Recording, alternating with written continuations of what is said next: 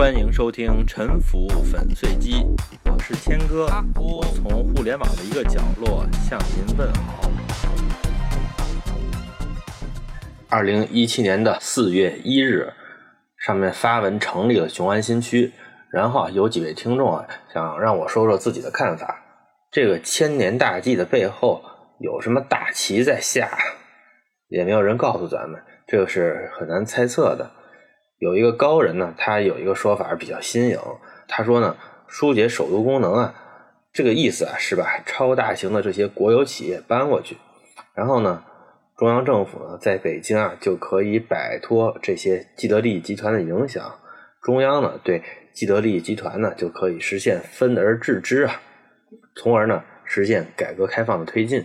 他还举了古代迁都的例子，他说北魏啊从大同迁都到洛阳，就是为了摆脱在大同盘根错节的传统的利益集团的影响啊，实现改革。但是呢，我觉得这个说法啊，是基于这个说话人他自己的美好的愿望，把一个他希望的使命呢，硬安排给了雄安新区去完成。是不是超大型的国企，他们的总部搬去了河北，就会失去对中央的影响力呢？这个是非常难说的。贾瑞呢，他希望王熙凤看上他，于是呢，他就认为王熙凤看上了他。在王熙凤的丫鬟向贾瑞泼出粪水之前呢，他认为的到底对不对呢？我们也是无法验证的。雄安新区的建立呢，是靠行政计划；既得利益集团垄断市场，阻碍改革呢，靠的还不一样是行政计划吗？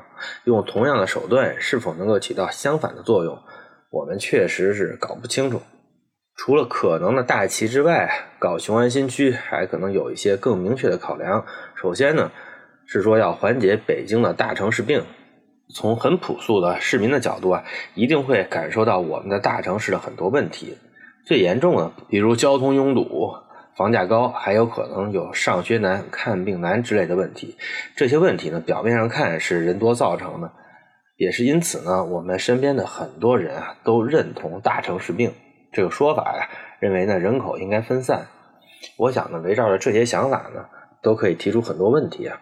首先，大城市是不是就一定交通拥堵呢？小城市是不是就一定不拥堵呢？我去过东京五次了，也算是比较熟悉啊。我认为呢，东京远远没有北京、上海或者很多中国的二三线城市拥堵。为什么呢？原因很多呀。其中，我认为比较重要的一个原因。是我们的这些城市啊，它的交通拥堵很大程度上是由停车问题和交通秩序混乱的问题造成的。说回到正题吧，即便大城市确实比一些小城市拥堵，交通的时间成本、金钱成本都更高，那么我们出门交通去上学、上班、购物、就医等等呢，是为了参加与其他人的协作和交换。人们在大城市。互相协作和交换的效率是不是就比在小城市低呢？恐怕绝非如此吧。比如，我是一个建筑师，一共服务十个客户，在北京有十个客户，我每月需要和他们碰面一次。由于北京很大，我想见其中的一个呢，都需要在路上消耗两个小时的交通时间。这样一个月下来，我需要花费二十个小时在路上。这个时候呢，雄安新区成立了。之后呢，北京的堵车呢可能得到了缓解吧。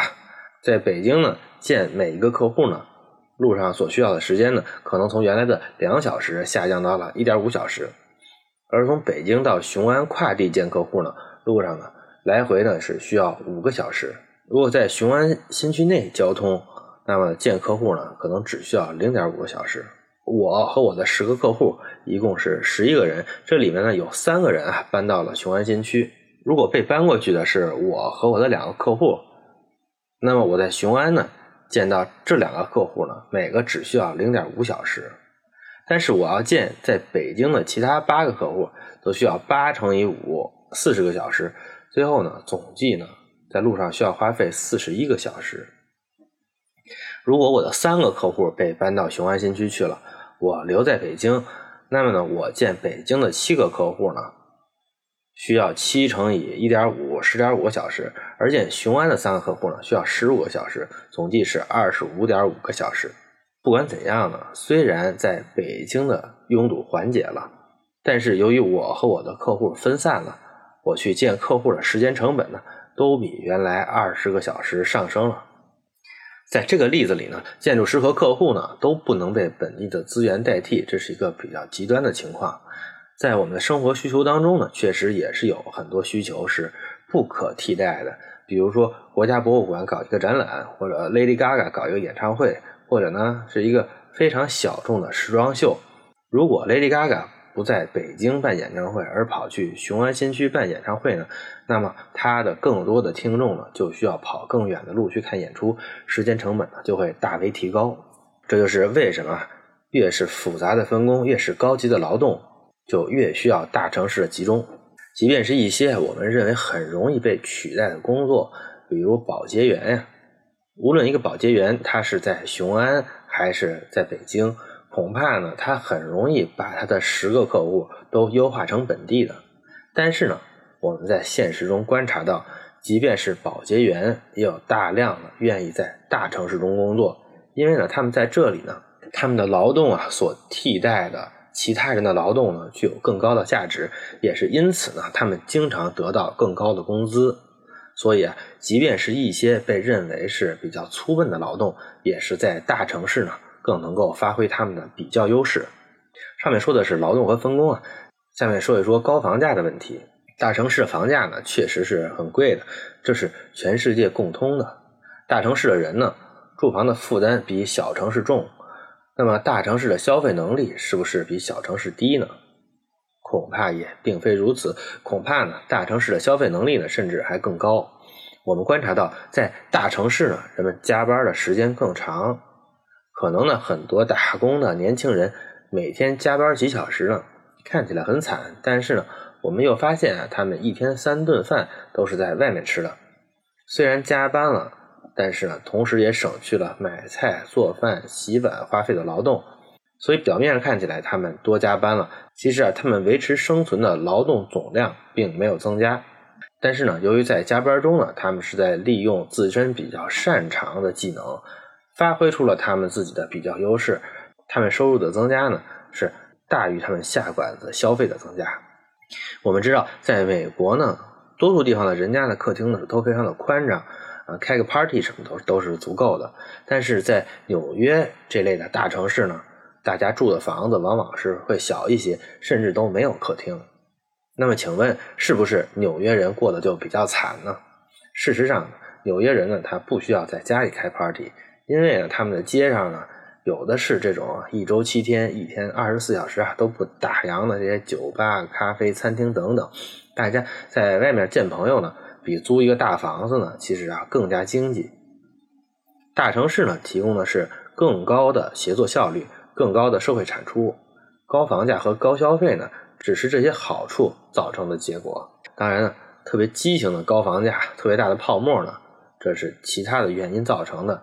我们也不能说这些大的吓人的泡沫是大城市造成的。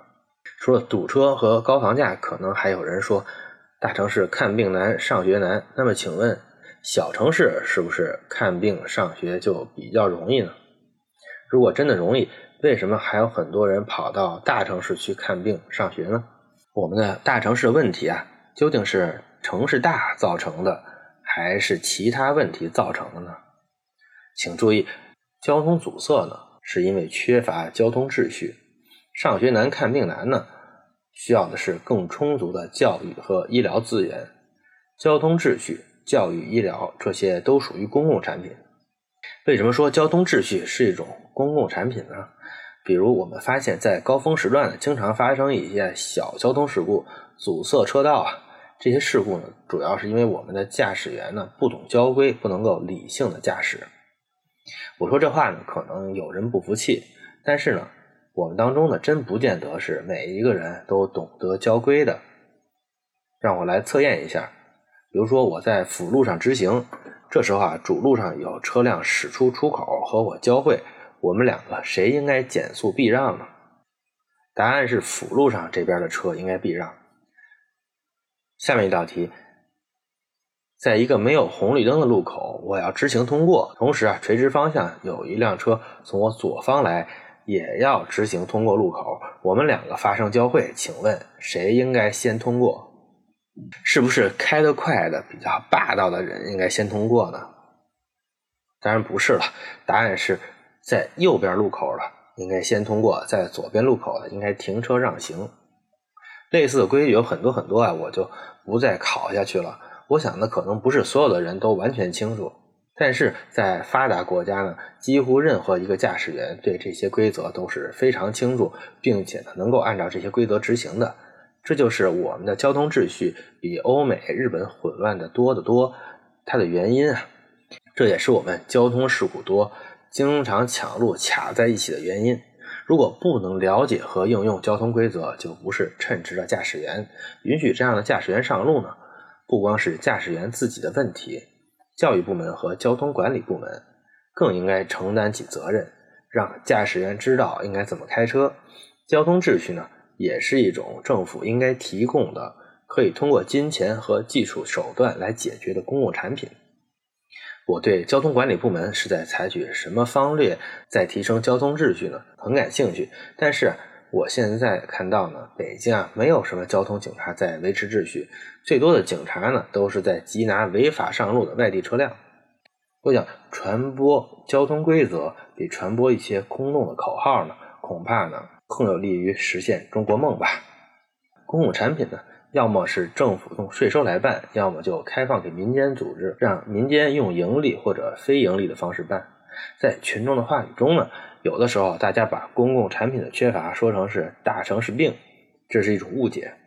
在建筑学和城市规划的专业话语环境当中呢，大城市病这个概念恐怕呢不是一个得到了专业领域承认的概念，或者说呢，专业领域啊根本不承认大城市是一种病。只要公共产品充足呢，大城市就不是病。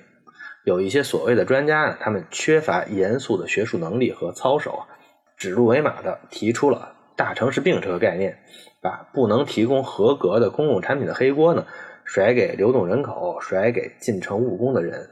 在否定“大城市病”这个概念之后呢，我要说回到雄安新区，我们来看一看雄安新区有哪些优势呢？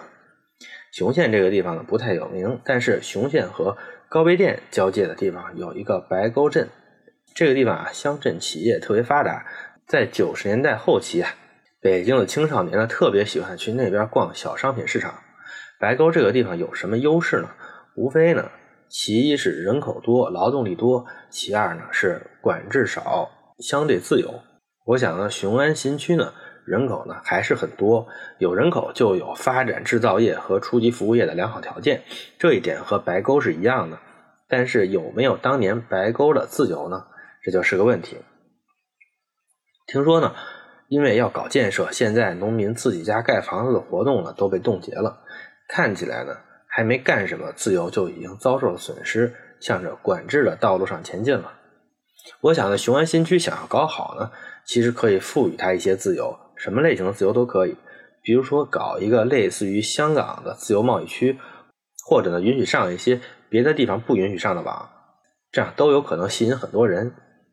既然是特区呢，其实呢脑洞还可以开得更大。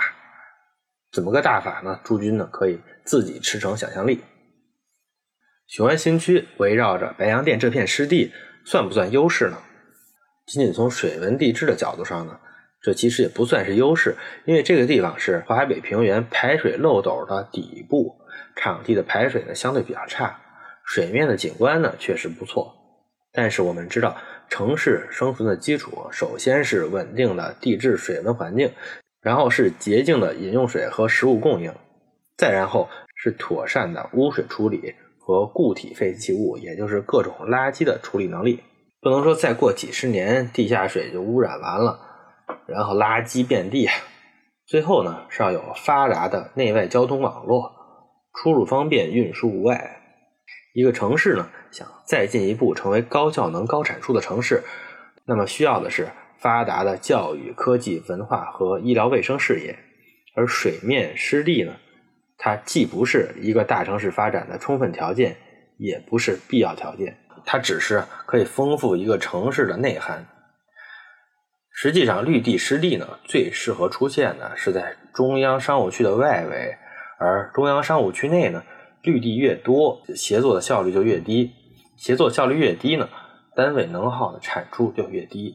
美国产出单位国民生产总值消耗能量最低的大城市是纽约，而不是我们认为看起来更绿色的洛杉矶、亚特兰大、迈阿密之类的地方。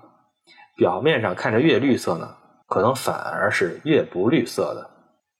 雄安新区呢，要利用好白洋淀的景观优势，但是它也应该有它自己的紧凑的高密度的一个面积至少四五个平方公里的中央市区啊，在这个区域内呢，集中二三十万个高技能高附加值的工作岗位，而不要落入表面绿色的这种小组团零星散布的陷阱。